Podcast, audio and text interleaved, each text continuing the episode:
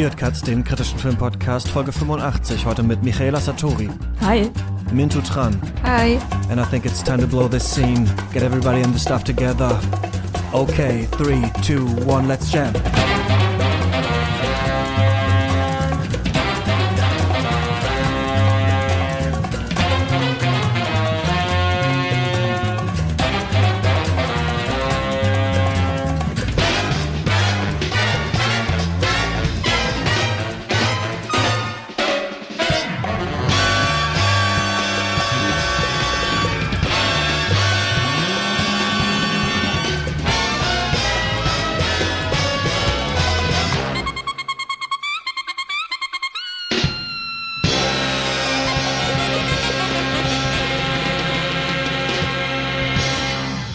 Michaela, wer ist das beste Cowboy Bebop Crew-Mitglied? Ed. Warum? Ich weiß nicht, ich ähm, identifiziere mich irgendwie sehr mit Ed. So, also nicht, weil ich so schlau bin, sondern ähm, vom, vom so keine Fix geben Level. Ich wäre gern so. Und mir wurde schon von einem Arbeitskollegen gesagt, ich laufe manchmal wie Ed. Was unangenehm ist, aber. Und mir wird täglich gesagt, du bist wie Ed. ja. Du bist doch auch ähm, so computermäßig unterwegs, oder nicht? Da passt es ja wirklich so ein bisschen. Ja, ich bin computermäßig unterwegs, aber belassen wir es dabei. Ja. Genau, ich sitz immer mit einem Hoodie und Handschuhen vor meinem Rechner und tippe da Sachen in den Terminal ein. Ja, so wie wir ja auch alle immer podcasten. Ich glaube, so kann man sich das äh, vorstellen. Ja. Minto, wen findest du am besten? Äh, tatsächlich äh, Faye Valentine. Das ist jetzt total Stereotyp, aber es hat so die eine, eine der wenigen Frauen einfach in dem Anime und ähm, ja, das stimmt. Ja und keine Ahnung, klar, sie wurde krass irgendwie sexualisiert dargestellt, vor allem auch im Anime so mit den dem gelben Outfit mit den riesigen Brüsten und alles sehr knapp und alles, aber äh, es war halt trotzdem als ein super komplexer Charakter und äh, vieles, wo man sich irgendwie mit identifizieren konnte. Also sie hatte schon eine Tiefe und irgendwie so eine Dark Side und ähm, trotzdem irgendwie auf der anderen Seite ein bisschen zynisch, aber auch so voll witzig und bubbly und ähm, ja, deswegen fand ich die ganz cool. Ja, ich finde auch, die hat den äh, besten Schluss eigentlich ihres Arcs, also der, weil der so doppelt äh, traurig ist irgendwie. Mhm. Aber ich sag jetzt einfach mal Jet, weil der so ein bisschen der Samwise Gamchi irgendwie der, der Gruppe ist, da mit seinen Bonsai-Bäumen und ja. der klassischen Musik und so irgendwie. Ähm, den finde ich ganz, äh, den finde ich eigentlich ganz gut da in der, in dieser ganzen ähm, Gruppe drin. Ja, warum äh, reden wir über die? Weil wir reden über äh, Cowboy Bebop, beziehungsweise über das Remake, das rausgekommen ist. Ähm, Michaela, wir haben noch gar nicht zusammen gepodcastet. Ich finde, weißt du, wir sind, wir sind ein bisschen wie so in Parallelklassen. Du hast mit Lukas Sport, ich habe mit ihm Geschichte oder sowas. Man weiß, dass man gegenseitig existiert, aber hat sich noch nie äh, gesprochen. Er macht natürlich den fantastischen äh, Kulturindustrie-Podcast, spricht, glaube ich, auch in der Folge, die Ende des Monats kommt, ähm, über Cowboy Bebop, ne? Genau. Also ich mache hier gerade, ich fahre doppelgleisig im Grunde genommen. Ja. In mehrerer Hinsicht. Was machst du sonst noch so? Gibt es irgendwas, äh, was du pluggen willst, was man sich auf jeden Fall reinziehen muss?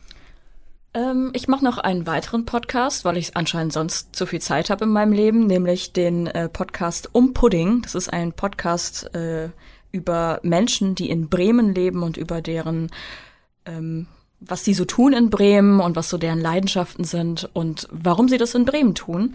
Und der kommt einmal im Monat raus und geht so eine Stunde. Also man geht einmal um Pudding und ähm, ja, das mache ich. Ansonsten Twitter, Instagram poste ich einmal im Quartal was und versuche witzig zu sein. Wer war da das, wer war der witzigste Gast irgendwie bei? Das ist diese Markus Lanz-Frage, oder? Ich habe das gemerkt, das soll man doch immer, man lernt doch immer so, was war das krasseste, was war das witzigste? Und das macht Markus Lanz auch die ganze Zeit, ist mir noch nicht mal aufgefallen. Und das frage ich dich jetzt trotzdem auch, schlechte Marotte. Wer war der krasseste Gast, den ihr bei Umpudding hattet? Krass ist schwierig. Wir reden mit den kleinen Leuten, ja? Also wir fangen jetzt hier nicht. also die witzigste Person bei Umpudding, äh, auch von allen GästInnen, bin natürlich ich. Das ist keine Frage. Aber äh, was ist, was so.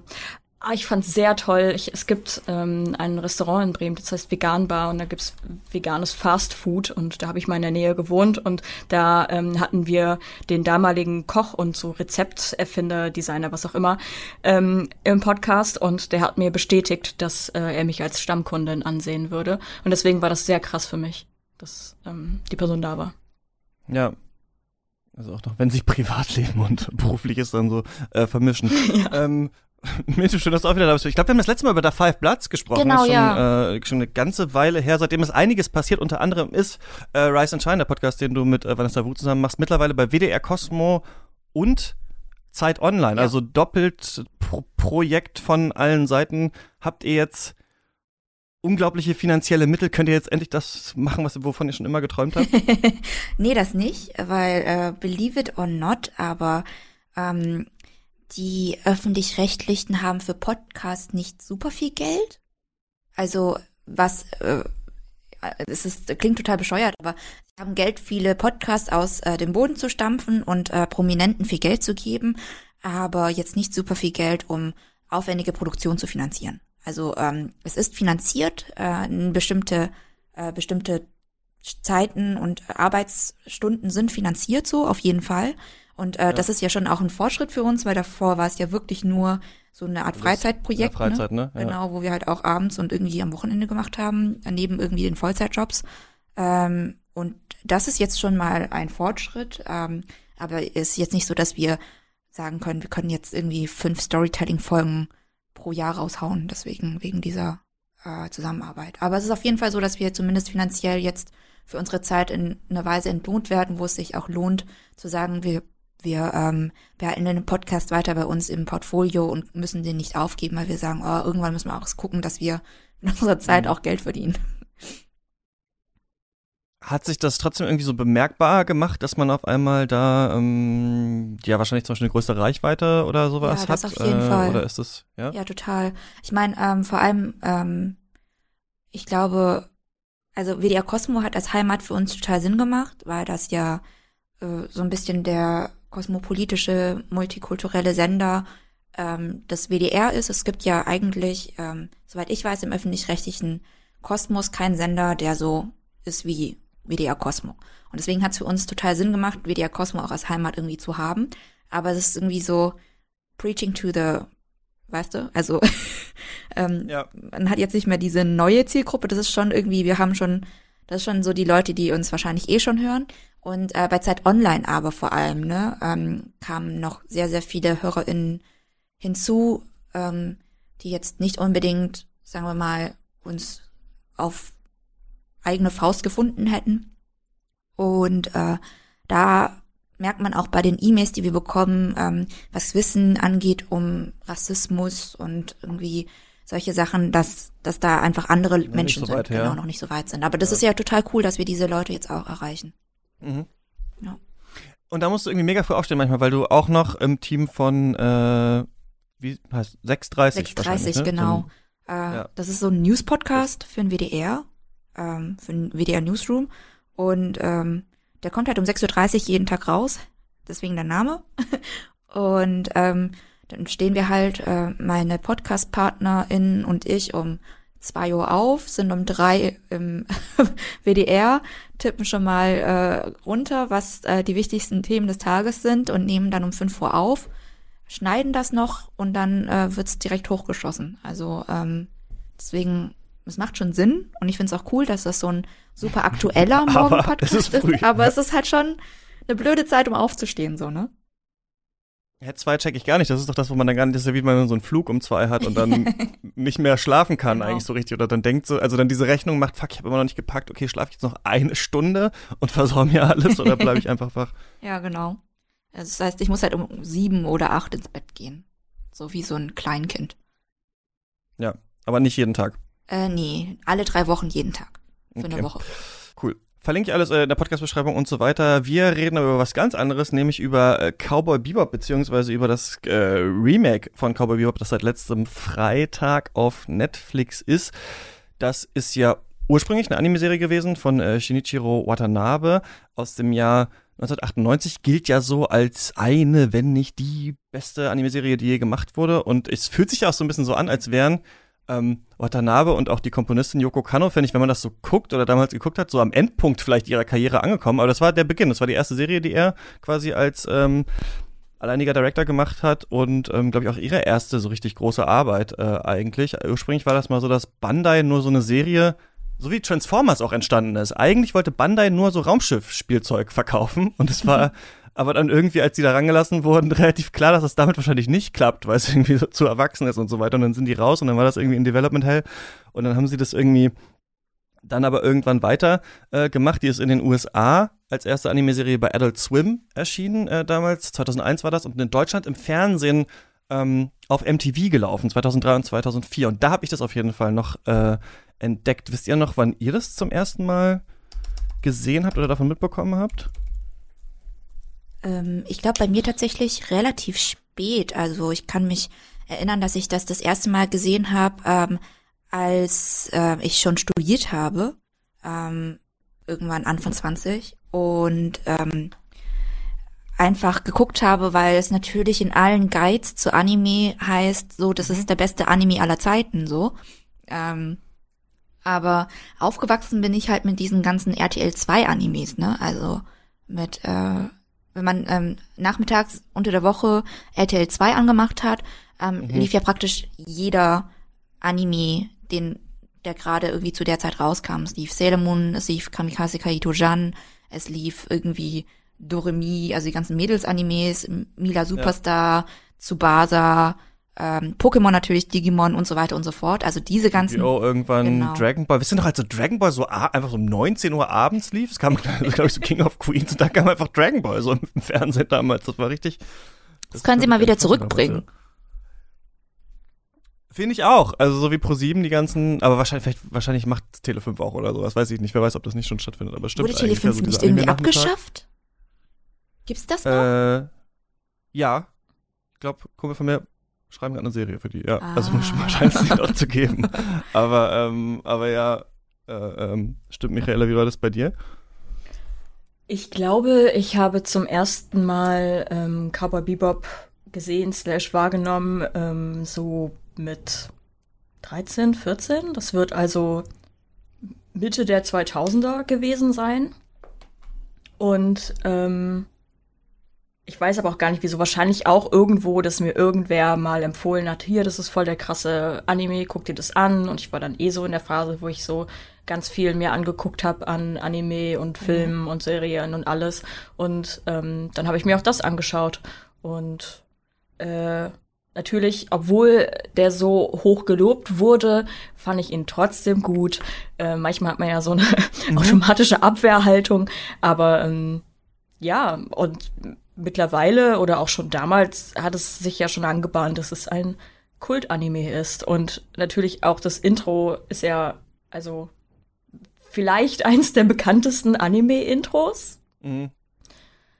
Ja, ja, und vielleicht auch eins der besten. Also, das finde ich wirklich dieser mhm. Song Tank, den wir am Anfang ja auch gehört haben. So, ich finde, der fasst auch so gut zusammen, eigentlich diesen Style und diese Geschwindigkeit auch und aber auch dieses leicht Slacker-mäßige, was Cowboy Bebop halt auch äh, hat irgendwie, wenn dann so die Trompeten, äh, so dieses Schiff auch in diesem Intro so rausschießen, hat man immer das, man immer das Gefühl, es crasht gleich alles, aber es klappt irgendwie noch. Also es tänzelt alles so rum und diese ganz seltsame Geschwindigkeit und Style, finde ich, der ist halt da natürlich drin in dem Intro, aber auch so in dem Production Design an sich. Aber bei mir war das auch so. Also ich habe das Nee, gar nicht. Bei mir war es nicht so. Äh, ich habe nicht davon gehört oder sowas, sondern ich habe mal einfach MTV geguckt und da kam halt irgendwann, kam halt früher im Fernsehen mal äh, Animes äh, abends, dann so ein bisschen für Erwachsenere oder so. Ich glaube, da kam auch Vision of Escaflown zum Beispiel auf MTV und Golden Boy lief, glaube ich, auch irgendwann mal und irgendwann kam da halt mal Cowboy Bebop, aber auch so eine, so eine Weile und dann war das weg.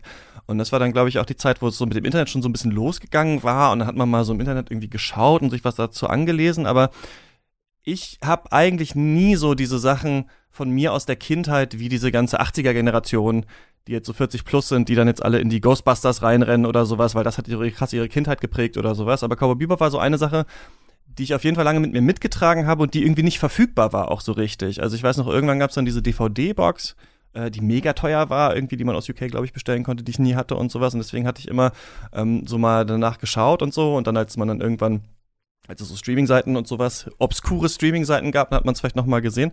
Und ich habe das lange mit mir getragen. Aber ich finde es auch eine Serie, die schwer ist, Leuten anzudrehen. Also ich habe in vielen Beziehungen und so immer schon gesagt, hier, guck mal Cowboy Bebop und die Leute waren immer alle so, hä, irgendwie, was soll ich damit? Aber ich glaube, weil es auch diese äh, episodenhafte Struktur ist, die immer so ein bisschen anders ist, dauert es ein bisschen, bis man ähm, bis man da reinkommt. Ich kann kurz nochmal erklären, was das ist. Es wäre so eine Art Space Opera eigentlich, ne? Mhm. Und aber wie so, ja, vielleicht kaum eine andere Serie so in diesem Genre wird da so zukünftiges, gegenwärtiges und vergangenes vermischt. Also wir haben ganz viele Sci-Fi-Tropes, wie irgendwie intergalaktische Weltraumreisen, halt Raumschiffe, kryogenischer Schlaf, Cyberpunk, Syndikate, welche abgründigen Firmen, Cyberspace, KIs und sowas, aber halt auch diese ganze ja, Low-Life-Seite davon, also äh, Terroristen, Kopfgeldjäger und so weiter.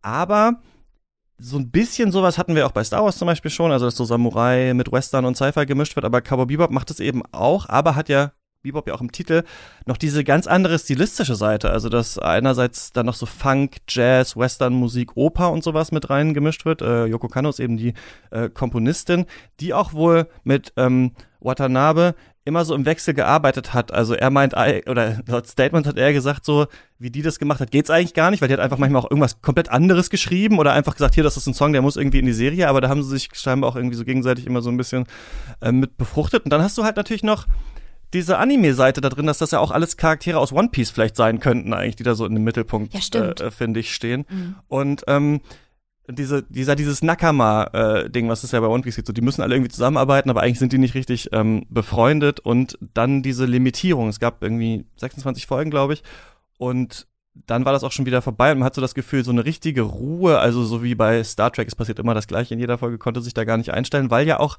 und das wird dem, glaube ich, auch immer so zugute gehalten, die Folgen alle so unterschiedlich sind. Also das ist ja so ein ganz großes Potpourri an popkulturellen Referenzen, die ich null gecheckt habe natürlich als Kind. Also, dass die eine Folge nach Alien zum Beispiel äh, gemodelt ist oder eine andere wie so ein typischer Western, habe ich alles nicht gecheckt. Aber wenn man es jetzt nochmal sieht, merkt man halt, ja, dass das so ein Pop Potpourri an Referenzen ist, aber sich komischerweise nie so richtig daran ja, überhebt oder sowas, würde ich sagen, oder darunter irgendwie zerbricht, sondern das komischerweise so relativ lässig schultern kann. Und jetzt eben, genau, gab es ein Live-Action-Remake äh, davon auf Netflix. Zehn Folgen ähm, mit äh, John Cho, Mustafa Shakir und Daniela Pineda in den drei Hauptrollen. Ed kommt erst äh, später dazu. Und ja, die basieren so lose auf den Folgen, die es schon gab. Ich dachte erst, das werden so eins zu eins Remakes, sind es mhm. aber nicht geworden, ähm, sondern ist es ein bisschen anders auf jeden Fall. Und ähm, Michaela, wie fandst du das? Ich war sehr glücklich darüber, dass das kein 1 zu 1 äh, Remake ist, dass da einfach Szenen aus dem Anime nachgedreht werden, sondern ich finde, die Serie hat für mich genau das gemacht, was ich mir oft für Remakes wünsche, nämlich einfach das Universum und die Charaktere zu übernehmen, aber dann in modernere Zeiten vielleicht zu übertragen und zu übersetzen. Ich hatte natürlich auch große Sorge, dass das ein totaler Reinfall wird. Wir sprechen nicht über Death Note, Netflix Adaptation und mhm. ähm, habe aber versucht, da sehr neutral ranzugehen. Also mir das anzuschauen und vielleicht versuchen zu vergessen, dass es eigentlich die sagenumwobene und äh, bigger than life itself mhm. Vorlage dafür gibt. Und ich glaube, auch so funktioniert das sehr gut. Also wenn man da rangegangen ist und erwartet hat, das soll jetzt Cowboy Bebop sein, das soll genauso sein wie der Anime und wehe, wenn nicht.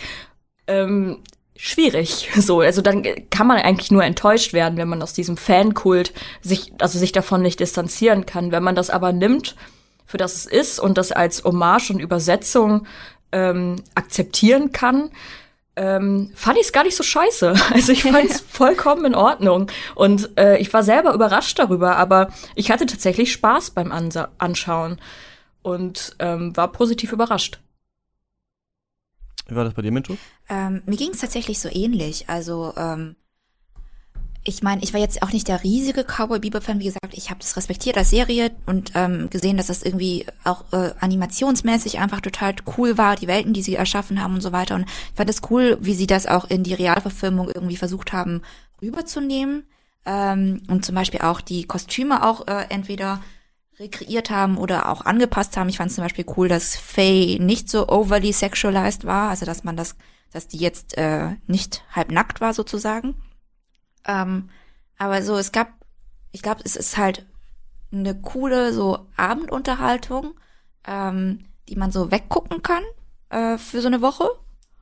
Ähm, aber ich glaube, das ist halt schon ein Problem. Also ähm, klar, du hast gesagt vorhin, dass ähm, man das jetzt nicht unbedingt immer mit dem Anime vergleichen muss, weil es kommt ja eh nie heran. Aber wenn man den Anime gesehen hat, auch wenn man nicht der allergrößte irgendwie Cowboy Bebop Jünger ist, ähm, dann macht man das trotzdem, ne? Weil klar, so selbst ja, schon klar. alleine, wenn das Intro kommt, äh, das haben die halt so krass mhm. nah an das Anime-Intro ge gemodelt, dass man irgendwie schon so versucht hat, so Parallelen zu sehen. Und ähm, ich glaube, was ich irgendwie schade fand, einfach das Grundgefühl, ähm, dass ich jetzt irgendwie nicht in bestimmte Szenen unterbrechen kann. Aber mein Grundgefühl ist, dass der Anime viel mehr sich angefühlt hat wie eine chaotische Collage. So. In jeder Folge sind irgendwie ganz unterschiedliche Sachen passiert und klar, diese Liebesgeschichte, ähm, oder nicht Liebesgeschichte, aber diese Julia, die immer bei Spike Spiegel irgendwie mal aufgetaucht ist, die war im Hintergrund, mhm. aber das war nicht die Hauptsache. Und ich habe das Gefühl, bei der Realverfilmung haben die schon jetzt sehr straight versucht, ähm, ein Story Arc, den Hauptstory Arc irgendwie zu finden und auszuerzählen. Und das fand ich dann irgendwie, klar, es war irgendwie, ähm, es macht irgendwie Sinn, vor allem auch für das US-amerikanische Publikum wahrscheinlich. Aber ich fand es trotzdem schade, dass man da ein bisschen die Chance verpasst hat, auch mal das ein bisschen weniger traditionelle Storytelling-Element von Bebop, von Cowboy Bebop mal einfach so zu lassen, wie es ist. Ja, und vor allem, wenn man ja so in die, weiß ich nicht, auch düsteren Momente der eigenen Vergangenheit rein will und da mal so ein Licht reinwirft, dann ist es vielleicht auch gruselig, was man da findet. Und vielleicht findet man halt hier, dachte ich, in diesem äh, Live-Action-Remake dann raus, dass das vielleicht dahinter nicht so viel tiefgründiges war, also hinter Charakteren wie Vicious zum Beispiel oder so, ja. Und dass man da dann schon echt sich anstrengen muss, um das irgendwie zu vermitteln, wenn man diesen Leuten halt mehr Screenspace äh, mehr Laufzeit ähm, geben möchte, weil irgendwie man das ja dann so auserzählen muss auf einmal. Ne? Also ich fand, ich war nicht so begeistert davon. Ich finde auch, am Anfang habe ich auch angefangen, das zu gucken und dachte, okay, du machst dich jetzt mal frei. Wir schauen jetzt einfach Netflix Cowboy Bebop 2021 mal schauen. Und dann fand ich immer schon mal interessant, wie so der Look ist, weil es ist fast wie so ein Terry Gilliam Film, finde ich. Also sieht nicht so ganz Voll. aus wie so eine Standard Netflix Serie. Mhm. Es ist das Color Grading ist ganz seltsam. Es ist irgendwie relativ dreckig. Die Kamera steht, warum auch immer, dauernd irgendwie schief oder so.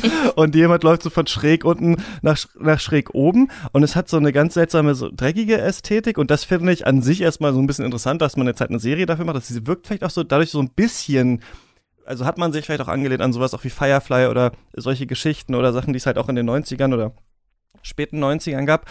Aber ich finde, dass der Ton irgendwie, also das Cowboy Bebop, das Neue, ist nicht, also dann doch so doll am Alten irgendwie hängt, dass es für mich so also Nightmare Fuel war das Wort, das ich dafür gefunden habe. Ich finde, das ist wie so ein Fiebertraum. Also ich habe das geguckt und dann dachte ich so, das ist, als hätte ich das geträumt. Also als wäre ich so, ey Leute, ich habe voll den Scheiß geträumt. Die haben irgendwie Cowboy Bebop Remake und das war total aufwendig, aber trotzdem irgendwie auch total schlecht und weiß ich nicht was. Und ich finde halt, dass die so, diese Theatralik, die in allem ist, die war in dieser Ursprungsserie so ähm, pointiert immer. Also es waren halt so abgehalfterte Typen, aber man hat da selten fünf Minuten gegenüber gesessen und sich so seine dunkle Backstory eigentlich erzählt. Und die Folgen sind ja hier viel länger als die Anime-Folgen. Also die Anime-Folgen sind ja so 25 Minuten und die sind hier 45 Minuten. Und dadurch wird das alles so ausgewälzt.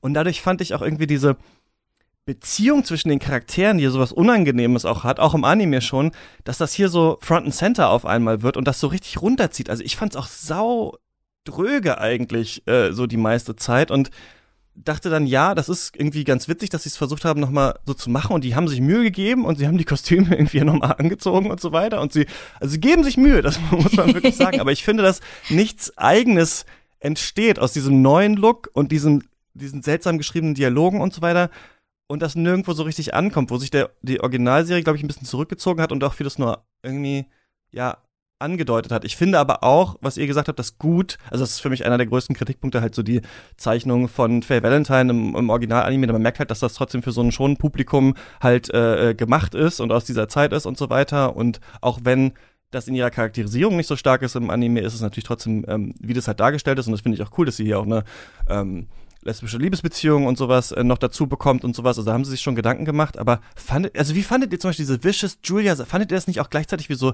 krasses Laientheater eigentlich, also als hätten wir Voll. das, als hätten wir uns so weiße Perücken aufgesetzt und hätten wir das in so einer Garage gedreht, weil ich finde, so, so wirkt das zwischenzeitlich. Diese Perücken, die haben mich wirklich rausgebracht manchmal. War so Targaryen-mäßig, oder? Mhm. So Targaryen erste Staffel. Die waren halt einfach, also manche Sachen, in, in manchen Sachen sind die in dem, äh, in dem Look and Feel waren die recht gut, aber Vicious und Julia sahen beide einfach aus wie halt aus einem YouTube-Video, also ein Kostüm mhm. daraus gemacht und so. Ich fand auch generell die Story mit denen, ich glaube, dass ähm, Jugendwort des Jahres oder ist es da jetzt das Jugendwort geworden? Cringe trifft es ganz gut, denn ähm, ich fand alle Szenen mit denen waren wirklich Mega. doll cringe und auch jede Szene mit Vicious, weißt du, im Anime ist der einfach so ein wirklich knallharter Mörder. Er ist, er ist ja. die Person im Anime, die die weißen Haare hat und wir alle wissen, shit is going down. So. Und im, oh oh. in der, ja, ohne Witz, in der Realverfilmung ist es einfach ein kauziger Dude, eine Karikatur seiner selbst mit einer schlecht sitzenden Perücke und ähm, der dann auf der letzten Folge hin oder vorletzte Folge, keine Ahnung was, noch eine tragic Backstory reingedrückt bekommt. Mhm. Und das war wirklich einer der schwächsten Momente in dieser Serie oder sch sch schwächsten, ähm, naja, Elemente, die da aufgetaucht sind. Aber ähm, wenn es auch um die Charaktere geht zum Beispiel, ne, um ähm, Spike und Jet und Faye zum Beispiel, auf die ja der größte Fokus lag in der Realverfilmung. Ich hatte nicht das Gefühl, dass ähm, die Art und Weise der Charaktere so gut rüberkam, wie sie im Anime rüberkam. Versteht ihr, was ich meine? So die Pers Persönlichkeit der, der, der Leute. Es, es kam viel mehr rüber, so die Backstory und die Motive der verschiedenen äh, Charaktere. Darauf wurde viel mehr ein Fokus gesetzt, es einfach so zu erzählen, wie diese Charaktere sind. Also zum Beispiel Spikes Spiegel der eigentlich so, so ein bisschen, ähm, so, keine Ahnung, ironisch oft ist und ähm, äh, nicht alles ernst nimmt und so super cool mit der Zigarette im Mund und so. Das wurde zwar alles immer angedeutet, aber so wirklich durchgescheint, wie dieser Charakter ist, war es nicht, habe ich das Gefühl. Ich hatte das gleiche Gefühl auch. Also ähm, ich finde das ganz interessant, wenn man nochmal so den, also bei Cowboy Bebop ist ja eigentlich die große Tragik so in diesem Original-Anime auch, dass die irgendwie keine neue Familie auch sein können. Ne? Also die mhm. haben alle ihre komischen, seltsamen äh, Hintergründe, die auch unklar bleiben. Und ich meine, Vicious, wie oft taucht der auf in der Originalserie? Der ist halt ab und zu mal kurz da mit seinem komischen, also einem komischen Geier da auf der Schulter oder was und seinem Katana.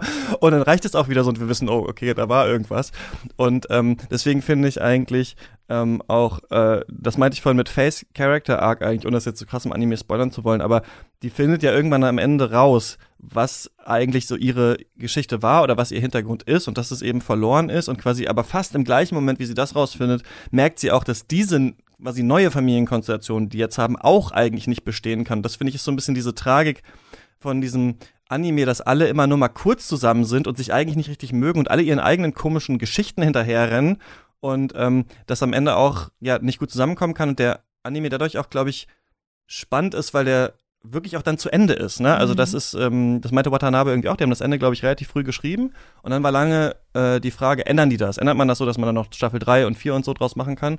Und da haben sie sich dann dagegen entschieden und dadurch, glaube ich, halt das so lange auch bei den Leuten nach und jetzt versucht man eben da noch, ja, da andere Wege zu gehen, andere Sachen zu erzählen, aber ich finde irgendwie, das, was, ich weiß nicht, ob ihr dazu stimmt, das, was fehlt ein bisschen hier, ist diese Lehre und Lethargie und diese Ruhe eigentlich, die der, dieses Original Cowboy Bebop hatte. Also man mhm. hatte so das Gefühl da, dann wird mal geangelt auf der Bebop oder dann ist man mal irgendwie in diesem überfluteten Museum da auf der Erde und wartet da durch das Wasser oder man muss ewig, man muss diesen Hund finden oder weiß ich nicht was. Und es ist so, dass die, die sind alle so, vor allem Spike so ein bisschen unbeeindruckt von allem, was passiert. Und das zieht einen richtig so rein irgendwie durch diesen Soundtrack nochmal, gerade durch dieses Jazzige irgendwie.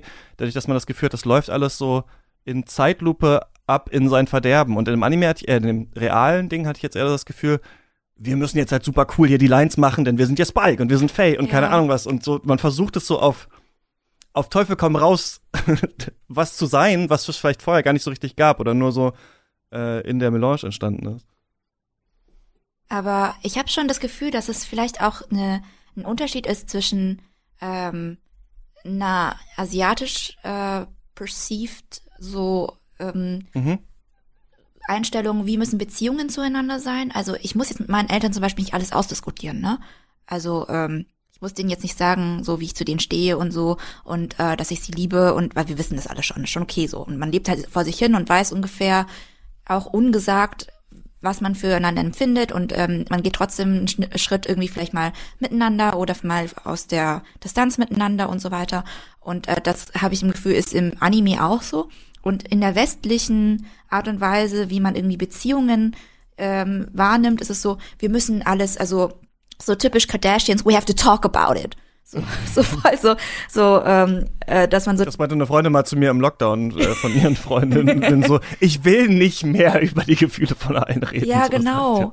Und äh, man muss dann nicht immer alles auserzählen und alles irgendwie analysieren, wie das ist, sondern vielleicht so passiert halt gerade einfach, so Leben passiert halt einfach. Man muss jetzt nicht irgendwie eine Arc Geschichte irgendwie zu Ende bringen. Und ich glaube, das sind halt die zwei Sachen, die hier so generell ganz unterschiedlich sind. Deswegen haben die Leute, die den Anime halt geguckt haben, irgendwie so ein Gefühl, der, dass man irgendwie unzufrieden ist mit dem Film oder so ein bisschen äh, mit der Realverfilmung und so ein bisschen die Augen so äh, rollt, wenn man sagt, oh, müssen die jetzt irgendwie so alles auch aus, ausbuchstabieren, wie die Beziehung zwischen Spike und Vicious war, so, so ach, muss das sein? So hat man doch auch gecheckt, wenn man so einen, den mal irgendwie böse auf einer auf einem Dach irgendwie stehen hatte oder so. Ich glaube, ein großes Problem bei dem Ganzen ist auch, dass also diese Länge der Folgen und mhm. da halt so viel Story versucht wurde mit reinzupressen und dann haben sie trotzdem halt diese ganze Staffel da, ich weiß, wie viele Folgen waren das? Zehn, elf, zwölf, ja, keine zehn. Ahnung. Oh, genau und ähm, im Anime sind es ja nicht Episoden, sondern es wird ja immer Sessions genannt. Mhm. Und genauso fühlt sich halt so eine ähm, Episode auch an. Du bist manchmal einfach komplett aus dem Kontext raus und ähm, hast dann einfach einen lethargischen Tag auf der Bebop, wo ähm, dann aber großes Drama ist, weil ein Alien oder ein Blob gejagt werden muss. Und ähm, eben diese Sessions oder eben diese Happenings auf der Bebop waren für mich viel charakterbildender, also erklärend, was die Beziehung zwischen den allen ist, als diese zehn Folgen, a 45 Minuten, ähm, die da irgendwas reinprojiziert haben und das dann wieder auf eine Art übersetzt haben, wo wir wieder bei dem Thema Übersetzung eines eines eines ähm, Stoffs sind die es äh, wieder schlechter gemacht hat. Also das, was Mintu gerade meinte, dass mhm. irgendwie alle Emotionen müssen jetzt wirklich so doll gezeigt werden, dass es auch wirklich äh, die Leute in der hintersten Reihe im Kino nebenan checken. Mhm. Und ähm, das fand ich halt auch anstrengend. Ich meine, das ist halt so dieses ähm, ich sag mal, typisch amerikanische Storytelling. Also das ist dann um Familie, Freunde, Found Family und wir haben alle, wir achten auf alle und wir haben uns alle voll lieb. So im Anime knallhart, Faye verlässt, glaube ich, zwei oder dreimal die Bebop. Einfach. Ja weil sie halt diesen diesen Twist mit sich selbst hat und ähm, was ja auch zu ihrer zu ihrem Charakter passt, also dass sie so leave before being left mäßig, dass sie mhm. weggeht, dass sie mit dieser Zuneigung und dieser neuen Art von Familie nicht klarkommt. Ist so. Ja. Genau. Und ähm, hier in der Serie hat man davon fast gar nichts. Man hat dann stattdessen, ja, also wir lieben's, Gay Valentine, auf jeden Fall. Aber ähm, was wir auch haben, ist, dass halt alles ausexerziert wird und dann wird geweint und dann ist es bla. Ich glaube, die Faye im Anime hätte niemals vor anderen Menschen geweint oder sich irgendwie geöffnet oder es hätte viel zu lange gedauert. Und insofern wurden halt dann diese Charakter, Charaktere ähm, so wieder auf diesen ja amerikanischen Markt übersetzt, dass man so sagt, guck mal, auch wenn du weggeschaut hast, siehst du jetzt, dass die alle doll traurig sind, weil die halt dreimal sagen, dass sie voll traurig sind. Ähm, aber wie gesagt, ich glaube, ähm, was äh, Christian auch meinte, diese Art der, der Sessions, also dass die Folgen halt so kurz sind und Sessions sind, das war auch eine große, ähm, ein großer Vorteil von ähm, Cowboy Bebop. Beziehungsweise, ich glaube, das hat zu sowas geführt, dass, dass Leute es entweder hassen oder lieben. Also dieses äh, inkohärente Geschichten mhm. aneinandergereiht. Ähm, ich glaube, ähm, Mentu hatte das, wie hast du das eben genannt? Das so eine so, Collage ähm, eher, so Collage. Eine Collage ist, genau. Und ähm, ich finde, das hat Cowboy Bebop auch einfach ausgemacht, dass man halt diese Serie guckt und halt erstmal reinkommen muss mit diesem Storytelling und das irgendwie verstehen muss, um am Ende ja trotzdem ein Ende für alle Figuren zu haben, was in deren Story und in deren Emotionen und in deren Vorgeschichte passt. Und ähm, diese Sessions jetzt halt äh, zu immer noch Sessions zu nennen im Anime, wenn ich das richtig gesehen habe, mhm. ist halt einfach faktisch falsch. Also das sind jetzt schon keine Ahnung Serienfolgen. In der Realverfilmung meinst du nicht im Anime? Äh, ja, ja, Das- genau. Das Anime Entschuldigung. gesagt. Aber Session ist Ja. eigentlich ein gutes, stimmt, Session ist eigentlich eh ein ganz gutes Wort dafür, weil, ne, also einerseits ist die Musik ja so total beeindruckend in dem Anime, dass es von Oper zu äh, Jazz und äh, sonst was, Funk auch äh, wechselt, aber gleichzeitig dieses äh, Improvisierende, was ja bei Session auch mit drin ist in dem Mhm. Wort. Also wir treffen uns jetzt mal und wir fangen jetzt mal an, dass das so Riffs sind oder Remixes eigentlich. Ja, der, der, so Das ist, die glaub ich, das, Seele vom manchen- Jazz, ne? Dass es man einfach zusammen in Genau. Sessions improvisiert. Und was hier, glaube ich, was bei Cowboy Bebop halt dieses Jazzige auch ist, ist halt nicht nur, dass es klingt wie Jazz oder äh, Jet selber Jazz hört, sondern dass so verschiedene Aspekte genommen werden und so ein bisschen frei miteinander vermischt werden. Deswegen ist es, glaube ich, manchmal auch so ein bisschen, finde ich, schwer zu erklären, warum das cool ist, Cowboy Bebop, Leuten, die das noch nicht äh, gesehen haben oder sowas, weil sie sagen, okay, die sind da einem Raumschiff und die sind irgendwie Kopfgeldjäger oder sowas, was ist denn jetzt eigentlich da so der Punkt? Aber erst indem man das sieht und äh, die ja tatsächlich auch, jetzt hat doch irgendwie Adele äh, durchgedrückt bei Spotify, dass man ihr Album nicht shuffeln kann oder Ja. sowas. Aber Cowboy Bebop könnte man geschaffelt gucken, fast. Also Mhm. das ist wirklich so, dass die Folgen ganz oft nicht aneinander anknüpfen oder so. Aber es ist eben auch nicht so wie bei Die Simpsons oder sowas, wo es jetzt tausend Folgen gibt oder sowas, die immer wieder gleich enden, sondern hier ist es halt so, dass die wirklich auf unterschiedliche Genres halt auch äh, riffen und man deswegen manchmal auch schon wieder vergessen hat, worum es eigentlich geht. Also ich habe ganz oft noch mal Cowboy Bebop geguckt und gedacht, ach stimmt, die Episode gibt's ja auch, wo die die Pilze in der Wüste nehmen und ach stimmt, dann gibt's ja noch das da irgendwie mit dieser, eine ist ja fast so eine Batman-Folge eigentlich, die ja auch ja hier im Anime dann äh, äh, geremaked wurde, also wo, wo so eine Mischung aus der Pinguin und der Joker halt da äh, gegen die kämpft und ich glaube halt, was so schwierig ist, hier rüberzubringen, ist diese Leichtigkeit, mit der man immer so durchwechselt durch die Themen und durch die Sets. Also ich erinnere mich zum Beispiel noch im Anime, dass man manchmal, wisst ihr, dann waren die auf dem Mars oder sowas, und dann ist man einfach nur mal so durch Straßenzüge gefahren. Da standen da mal deutsche Wörter und dann war da mal so ein ähm, ähm, indigener Schamane zum Beispiel in so einer Ecke und dann gab's wieder das nächste und das, das hatte alles sowas Collagenhaftes ähm, was hier natürlich schwer umzusetzen ist. Und hier merkst du halt, die sind halt ans Sets gegangen und wir haben es nachgebaut und wir haben doch diesen Joker-Typ. aber, aber diese, äh, diese Leichtigkeit, diese Coolness fehlt halt so, so ein bisschen, das einfach so hin und weg zu werfen und sich nicht so dran zu, zu klammern irgendwie, dass alles so eine große Bedeutung hat. Ja, Wollen wir kurz über die Besetzung sprechen? Oh ja. ja klar. Ich fand die fantastisch besetzt, die Serie. Also, ähm, ich fand, äh, früher gab es ja, glaube ich, auch Pläne für eine Verfilmung und da war Keanu Keanu, Reeves, Reeves, ne? hoch Ja. im Rennen, der jetzt ja aber leider zu alt ist anscheinend, um ähm, Spike Spiegel zu spielen. Aber ähm, ich fand die Besetzung der Charaktere fand ich super. Ähm, ich fand auch die Übersetzung quasi dieser ähm, retrofuturistischen Dystopie, Cyberpunk-mäßigen Optik und Lebenswelt eigentlich auch gut übersetzt. Also das meine ich halt mit modernisiert. Ich meine, man muss dazu sagen, Cowboy Bebop im Anime ist auch schon sehr divers, sage ich jetzt mal. Also da ist, lebt das halt auch weiter, denn natürlich, wenn halt verschiedene Planeten besiedelt werden und da Umvolkungen stattgefunden haben in jüngster Vergangenheit der Zukunft, wie auch immer, dann ist es ja klar, dass sich auch die Menschheit durchmischt, so in vielerlei Hinsicht und dass es ja aber trotzdem immer noch Gesellschaftsschichten gibt. Und ich fand das äh, im Setdesign meistens, nicht immer, äh, gut getroffen und auch in der Wahl der StatistInnen und äh, HauptdarstellerInnen. Also John Cho als Spike fand ich super.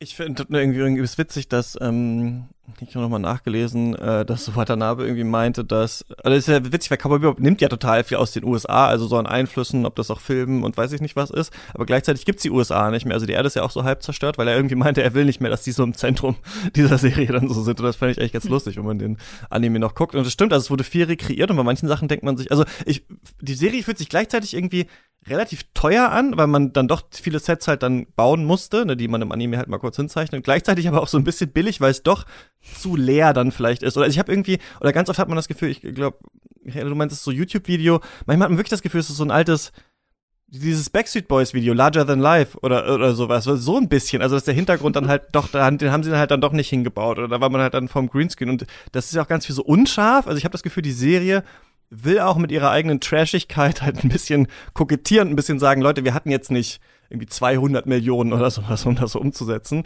Und ähm, ich denke, man freut sich da, aber ich weiß halt nicht dieses, ähm, also irgendwie dachte ich immer so, vielleicht hängt ihr dann doch noch zu stark an Cowboy Bebop. Das ist natürlich immer diese Frage bei so Live-Action. Hätte man da nicht, also ich freue mich quasi darüber, dass man überhaupt so eine seltsame Serie jetzt noch mal macht. Aber durch diesen Ballast ist es so ein Zwischending einfach so, ja, an dem ich nicht so viel Spaß hatte. Ja, es ist Aber halt. Besetzung, muss ich sagen, hat mir eigentlich auch ganz gut, sorry, nochmal äh, ganz gut äh, gefallen. Wobei ich finde, dass die Charaktere, Mintos hast du auch schon mal gesagt, nicht so ganz durchkommen. Also Ja. ich glaube, John Cho ist ein bisschen klein um Spike zu sein, aber sonst finde ich, ist der natürlich irgendwie gut getroffen und ähm, auch Jet hat nicht ganz so dieses ruhige, besinnliche, was der ursprüngliche äh, Charakter, finde ich, so ein bisschen hat. Und Faye hat aber, ähm, finde ich, haben sie ziemlich gut eigentlich ähm, hinbekommen. Das war, glaube ich, auch der schwierigste Charakter, den irgendwie so tough und femme umzusetzen, ohne so krass in das Exploitative reinzugehen wie im Anime. Ja, wobei ich sagen muss, bei Faye hat mir dann auch ein bisschen so die dunkle Seite von Faye noch mehr gefehlt.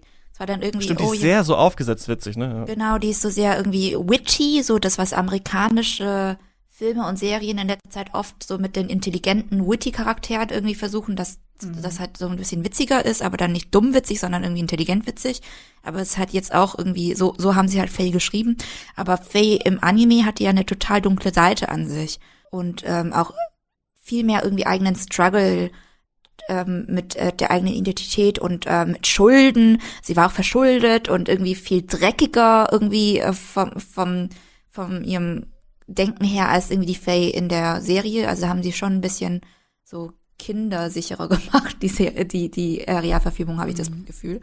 Aber dadurch Wobei mehr Sex irgendwie da drin ist, oder? Als im Anime, dachte ich jetzt so. Also die K1 Schon, Face zum Beispiel nicht so krass sexualisiert, aber wir haben ja irgendwie mehr Nacktheit und irgendwie Brutalität oder sowas da drin. Das ist ja, eine das schon.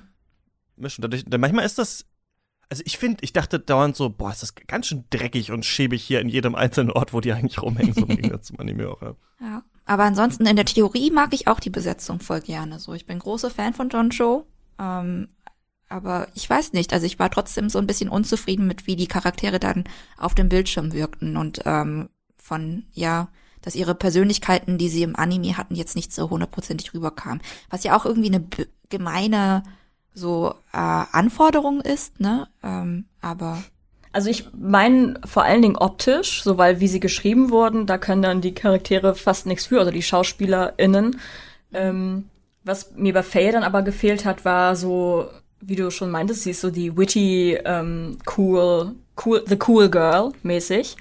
Ähm, dass Faye im Anime ja quasi das Sinnbild der femme fatale ist, so. Und ähm, eben auch mit dieser ja, sexualisierten Darstellung, also diesen, ähm, mit diesen revealing, mit dieser revealing Kleidung und so, und dass sie eben mit diesen Reizen spielt, sie aber nie auslebt, sondern halt einfach nur Männer ausnimmt, weil die hier lieber einen Ausschnitt gucken, als ähm, zu gucken, dass sie sie gerade ausnimmt.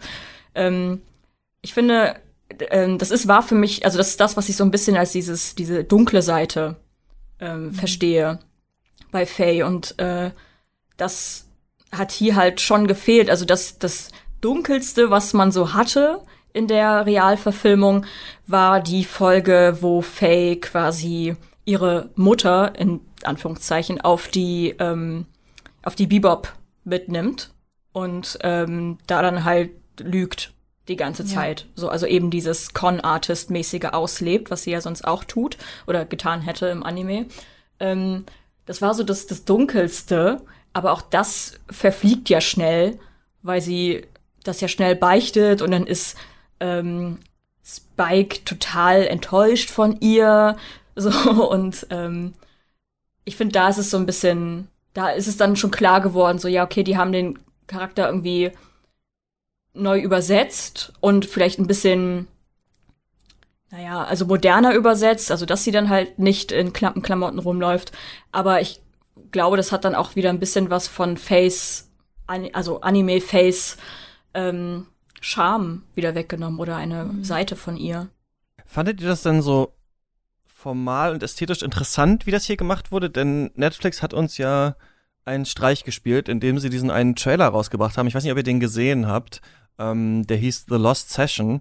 Und ähm, habt ihr den gesehen zufällig, der so wie ein Comic Mhm. äh, aufgemacht war? nee, leider nicht. Ah, ja, vielleicht auch ganz gut, denn der hat auf jeden Fall eine falsche Erwartungshaltung bei mir geweckt. Und zwar ist der mega. Das geht so zweieinhalb Minuten oder so und wir sehen die auf so einer ähm, Mission und da haben wir die ganze Zeit so, dass das Bild geteilt wird und dann zum Beispiel Spike äh, in diese Bildteilung reingreift und dann ist das auf einmal ein Stab, mit dem er jemanden verprügelt oder sowas. Also dieser, die, die bewegen sich quasi wie in so Comic-Panels auch gegenseitig und dauernd wechselt sich der Ort und äh, man ist dann auf einmal wo ganz anders und auf einmal ist es zweigeteilt und dann, dann, dann wieder groß und sowas und dadurch hat das so eine richtig krasse Dynamik und ich dachte dann, also es war vielleicht klar, dass die Serie nicht exakt so sein würde, aber ich war eher skeptisch diesem Projekt äh, gegenüber, weil ich es einfach eher, also ich meine, Netflix macht jetzt auch One Piece und seit Ewigkeiten ist ja irgendwie auch Akira ähm, ja, in irgendwelchen Schubladen, weil sich ja noch keiner da dran traut, das mal umzusetzen und sowas. Und das ist ja schwierig, ne? Also Cowboy Bebop ist ja gar nicht so immer mega aufwendig, die, dieser Anime in seinen einzelnen Szenen. Aber wenn man so viel versucht, da äh, reinzubringen, ist es natürlich ganz schwer, das, das umzusetzen. Gerade was ja auch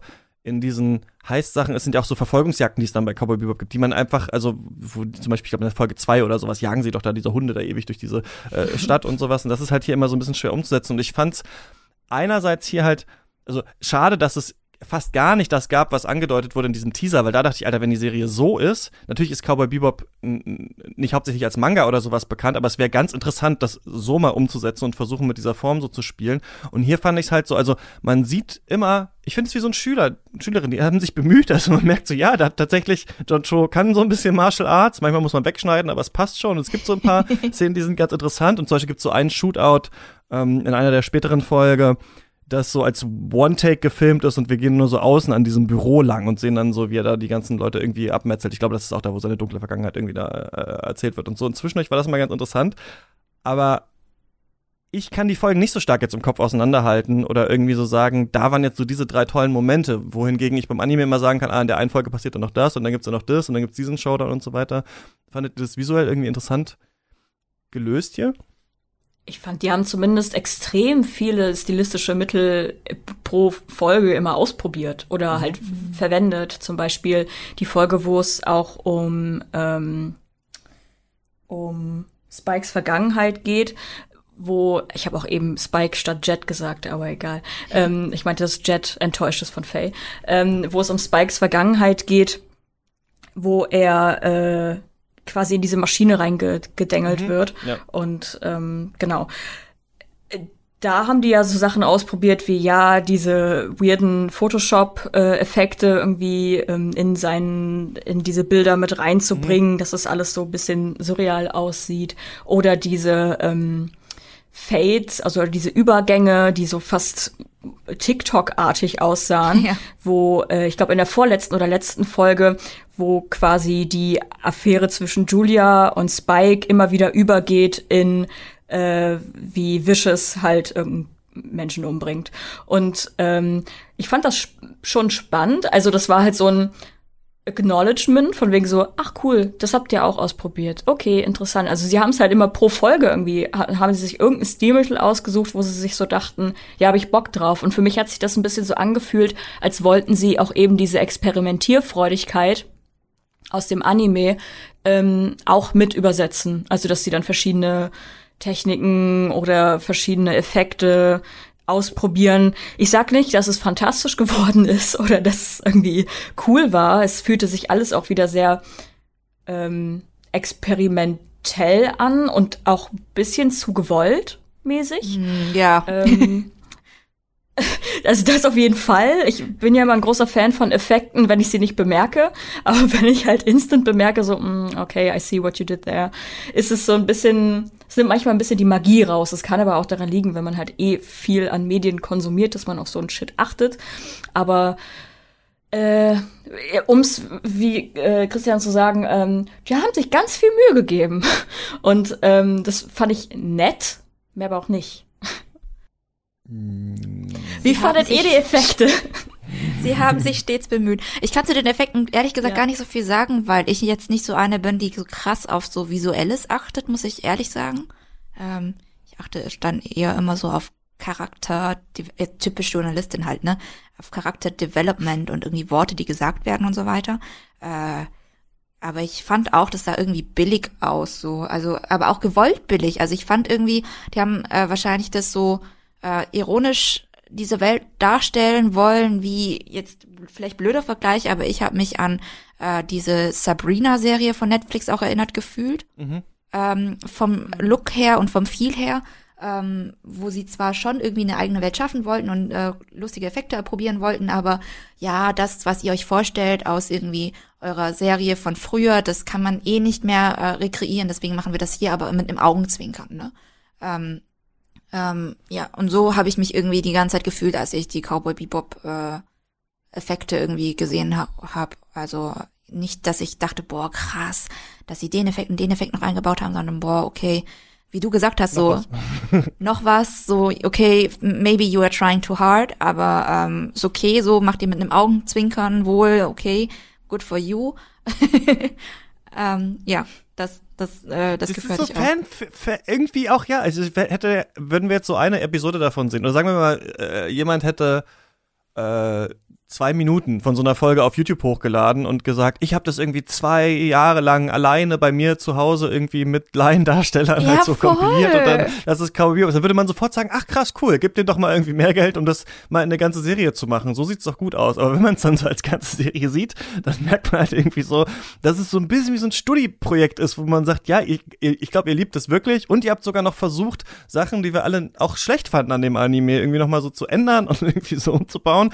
Aber ich finde, dieses eigentliche Ding ist wie so ein, ja, etwas, wo man versucht hat, so die Seele wie in so einem alchemistischen Ritual oder sowas reinzupacken, aber irgendwie verfängt sie nicht so richtig. Also ich habe auf jeden Fall, weiß ich nicht, so na, danach jetzt nicht das Gefühl gehabt, also, oder beziehungsweise ich fand es ja eher sogar ziemlich ärgerlich, aber äh, ich muss jetzt noch weiter sehen, was die sich jetzt noch einfallen lassen für die nächsten Folgen, sondern ich kann mir das schon vorstellen. Ich weiß, es kommt noch diese Pilzfolge in der Wüste, die wird es wahrscheinlich auch geben und ich weiß schon jetzt exakt, wie die dann aussieht und dann gibt es wahrscheinlich noch irgendeinen so einen krassen Zoom oder krasse verschwommene Effekte oder sowas und so ist es dann halt. Ja. Ja.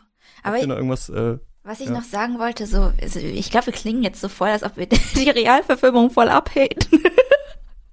ja, Äh, aber ich meine das gar nicht so. Also ich, äh, ich denke so, äh, also weil jetzt wahrscheinlich so voll viele, es viele Anime-Fans out there gibt, die irgendwie super wütend sind und sagen, boah, diese Realverfilmung äh, irgendwie ist voll der Disrespect gegenüber dem Anime, es hat irgendwie den Anime ruiniert oder so. Ich sehe das gar nicht so. Ich sehe das halt als irgendwie netten Stoff, den sie jetzt gemacht haben, den man irgendwie und Leute, die nichts mit Cowboy Bebop irgendwie am Hut hatten davor, werden das wahrscheinlich auch gerne gucken. Aber äh, ich finde es eher so, dass das halt eine Hommage ist vielleicht an den Anime und vielleicht auch äh, ein viel jüngeres Publikum wieder an den alten Anime äh, heranführt. Und das finde ich halt prinzipiell erstmal ganz schön. Ja, das würde mich interessieren. Ähm, äh, ich habe das auch auf Instagram äh, heute mal gefragt bei uns. Ähm, habt ihr das? Also es gibt ja so Sachen, die wurden noch gar nicht irgendwie remaked oder sowas, ne? Also zum Beispiel äh, Zurück in die Zukunft fällt einem da ein oder auch Akira zum Beispiel gibt's noch keinen äh, Live-Action-Remake und irgendwie finde ich, solche Sachen haben dann aber auch immer noch mal so eine Aura. Also sowas, okay, da, das haben wir dann auch so gelassen und es gibt nur das eine Ding. Akira gibt's natürlich noch den Manga und alles mögliche, aber so, und da ist jetzt nicht noch mal jemand rangegangen. Und dann gibt's ja Sachen, die kriegen dann noch mal eine Fortsetzung und sowas. Und manchmal habe ich das Gefühl, zerstört die, also ich weiß noch, dieses Videospiel Mirror's Edge, das war mal so ein riesiger Hype und Leute wollten irgendwie jahrelang eine Fortsetzung und obwohl das eigentlich unrentabel war, hat dann EA gesagt, ja, machen wir. Und ich habe das Gefühl, mit der Fortsetzung haben sie es dann eigentlich, zurück- also dann, jetzt will es niemand mehr haben, so nachdem es dann die Fortsetzung gab. Und es gibt ja so eine Debatte, ob schlechte Remakes oder Weiterführungen das Original kaputt machen können eigentlich. Und einerseits würde man ja wahrscheinlich sagen, nee, weil wir haben ja das Original tatsächlich, aber es gibt ja so Sachen wie Star Wars oder sowas, wo man sagt, okay, also von Star Wars muss ich jetzt erstmal nichts mehr sehen die nächsten Jahre. Aber es gibt auch den Fall, wie du meinst, Minju, eventuell kriegt das halt jetzt noch mal so einen Push und dann gucken halt Leute das Original. Habt ihr so das Gefühl, das kann das nachträglich trotzdem so ein bisschen besudeln? Nee. Glaube ich nicht. ähm, mir ist beispielsweise auch in der Berichterstattung zu dem Film ähm, immer wieder aufgefallen, also auch in Interviews oder so, die ich äh, überflogen habe oder Sachen, die mir Leute erzählt haben, dass die Macher der Serie und auch die SchauspielerInnen der Serie, also der Realverfilmung, extrem conscious darüber waren, was die, ähm, was sie, wie, wie die Serie ankommt bei den Hardcore-Fans und so, dass auch immer wieder so Worte gefallen sind. Ein Interview mit äh, John Cho und äh, der Darstellerin von Faye Valentine, Dalila Pineda, gesehen und äh, die meinten auch so, ja, hätten wir das gemacht, dann wären die Fans ausgerastet oder ja, nee, dann das hätten die Fans bestimmt scheiße gefunden und sowas. Also da ist, glaube ich, eine große Awareness, dass man da gerade ein, ein Stück Geschichte aufwertet. Ich glaube auch, dass Netflix doll gelernt hat vielleicht, aus Death Note oder ähnlichen und so. Man muss auch dazu sagen, Realverfilmung von Anime, das ist ja kein neues Ding. Es ist ja einfach nur, also in, in, in Japan gibt es von extrem vielen Anime, mhm. gibt es Realverfilmungen. So, das ist da relativ normal und das bringt auch Geld ein. Nur in Deutschland oder in, im westlichen Markt, sag ich so, ist es halt immer noch sehr verpönt und gerade so gibt's ja auch dieses Meme von wegen, äh, ja, Anime Anime-Film und dann Netflix-Adaption, dann ist es irgendwie ein Foto von einer Kartoffel oder sowas. Und dann, ähm, ich glaube eher, dass, ähm, dass es wahrscheinlich eher selten sein wird, dass die Adaption, vor allen Dingen die Netflix-Adaption, einen schlechten Schatten auf das Original werfen kann. Ich glaube eher, dass es ähm, wenn dann entweder voneinander entfernt gesehen wird. Also ich habe zum Beispiel auch einen Kumpel, der meinte, naja, also ich fand halt, ähm, ich hasse Cowboy Bebop den Anime, ähm, ich fand aber die Realverfilmung eigentlich ganz okay. So, und dann bist du halt da und denkst so, okay, Was? interessant. ja, und es kann also sein, also vielleicht eher sein, dass Leute sich die Realverfilmung angucken, dann irgendwie verwirrt sind, geschockt sind und sich dann das Original angucken und dann höchstens vielleicht irritiert sind von dem Stil des Originals, also eben dieser Session-artigen Episoden, statt halt der konsequenten Story, die in jeder Folge aufeinander aufbaut. So, also das glaube ich eher, dass die Leute halt verwirrt sind oder enttäuscht sind, weil sie diese Art von Storytelling nicht kennen und auch dann nicht gewohnt sind, wenn sie sonst Netflix schauen oder Netflix-Adaptionen, Netflix-Serien, die ja auch darauf konzipiert sind, dass es 49.000 Staffeln gibt und ähm, dann etwas zu haben, was einfach endet, äh, mehr oder weniger gut, ähm, würde vielleicht das Original ähm, weniger, also bei neuen Menschen, bei, bei neuen Leuten, die sich das angucken, weniger verständlich machen. Ich glaube aber nicht, dass es dem, äh, dass es was von dem Kultstatus oder von der, von dem Bigger than Life Status äh, wegnehmen kann. Das ist zumindest meine Meinung.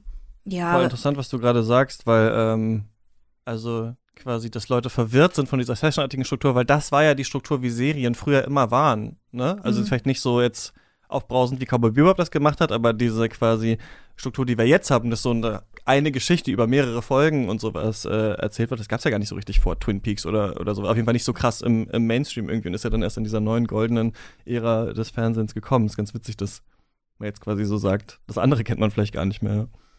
Ja, ich, ich bin da eigentlich eine relativ Michaelis ähm, Meinung, aber also zum Beispiel, es gibt von Sailor Moon eine Realverfilmung. So kennt ihr die Realverfilmung, ist doch egal. Also ja. ich glaube, manche Animes oder irgendwie äh, Bücher, was weiß ich, haben so einen krassen Kultstatus, dass egal wie viele Coverversionen sozusagen davon gemacht werden oder ähm, Realverfilmungen oder andere äh, oder Filme daraus oder so, dass sie gar nicht den originalen Status von dem Stoff, von dem sie das nehmen, so überstrahlen können. Das ist ja das gleiche wie zum Beispiel mit Old Boy, ähm, dem koreanischen Film, als der mhm. damals irgendwie in den USA wieder verfilmt wurde mit US-amerikanischen Cast und so weiter und Team der Film war ja auch den meisten Leuten total egal. Es war auch total klar, also er war ja auch viel schlechter als der originale Oldboy, aber es war ja total klar, dass das äh, dem originalen Oldboy nie das Wasser reichen kann.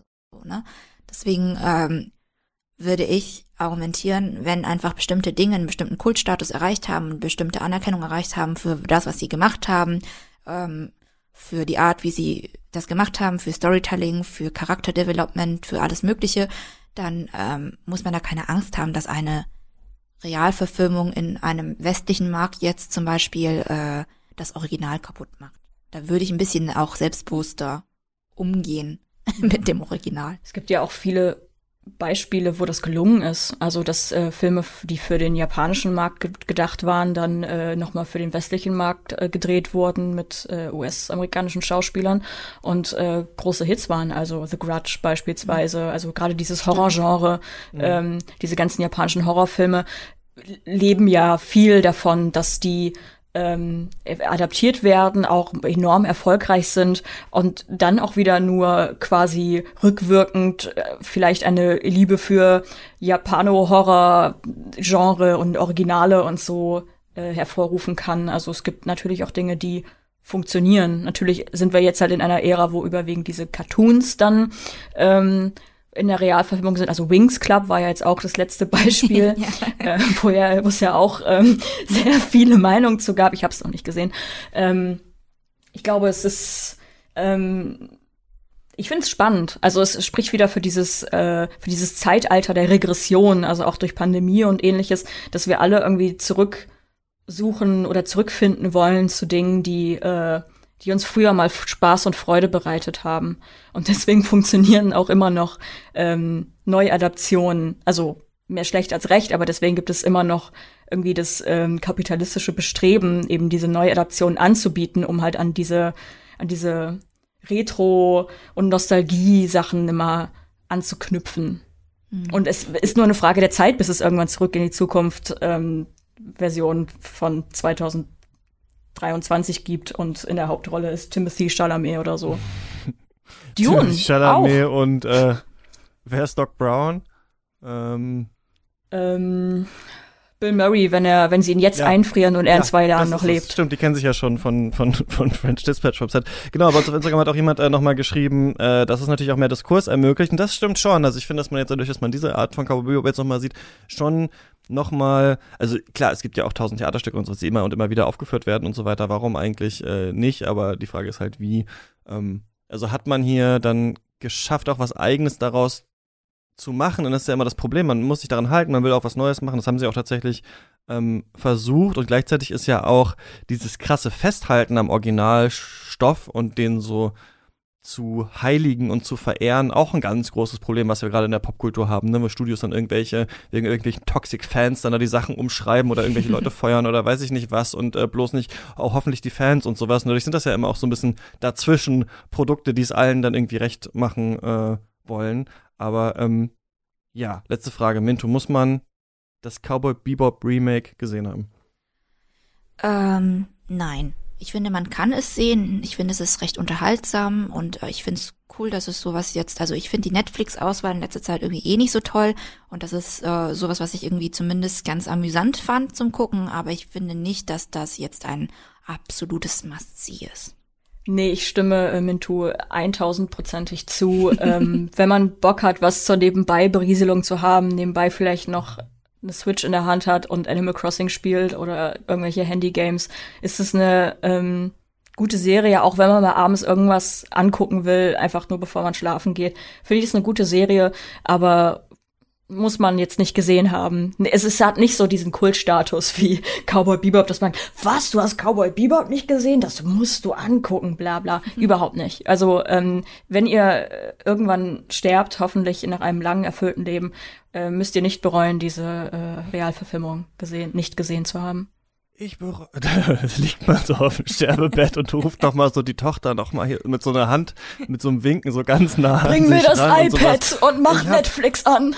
Ich habe in meinem Leben nur eine Sache, die ich bereue. Also, die Chaos Cowboy Bebop Remake auf Netflix von 2021. Nein, ich sag nein, auf keinen Fall muss man nicht gesehen haben und vor allem, was ihr aber mal machen könnt, ihr könnt mal auf Netflix gehen und Cowboy Bebop eingeben und dann findet ihr rechts, die Kache rechts neben diesem Ding, was wir jetzt besprochen haben, ist einfach das Original Cowboy Bebop. Und das könnt ihr euch angucken und das sollte man das solltet äh, ihr euch auch haben, angucken. finde ich. Ja. Das, und ich finde, es ist auch, bis auf ein paar charakterliche Darstellungen, mit denen man äh, die, die problematisch sind, äh, hat das irgendwie nichts an seiner Spritzigkeit und aber auch ähm, Lockerheit eigentlich verloren.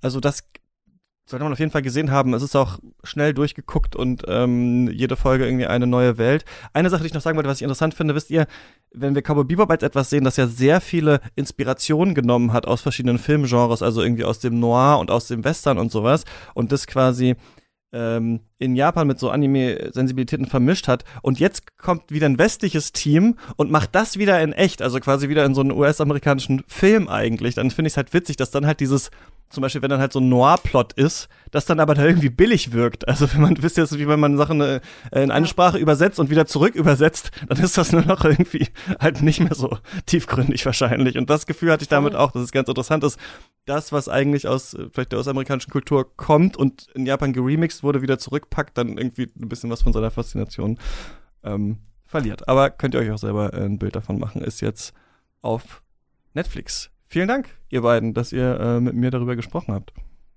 Ja, danke für die Einladung. Für die Einladung.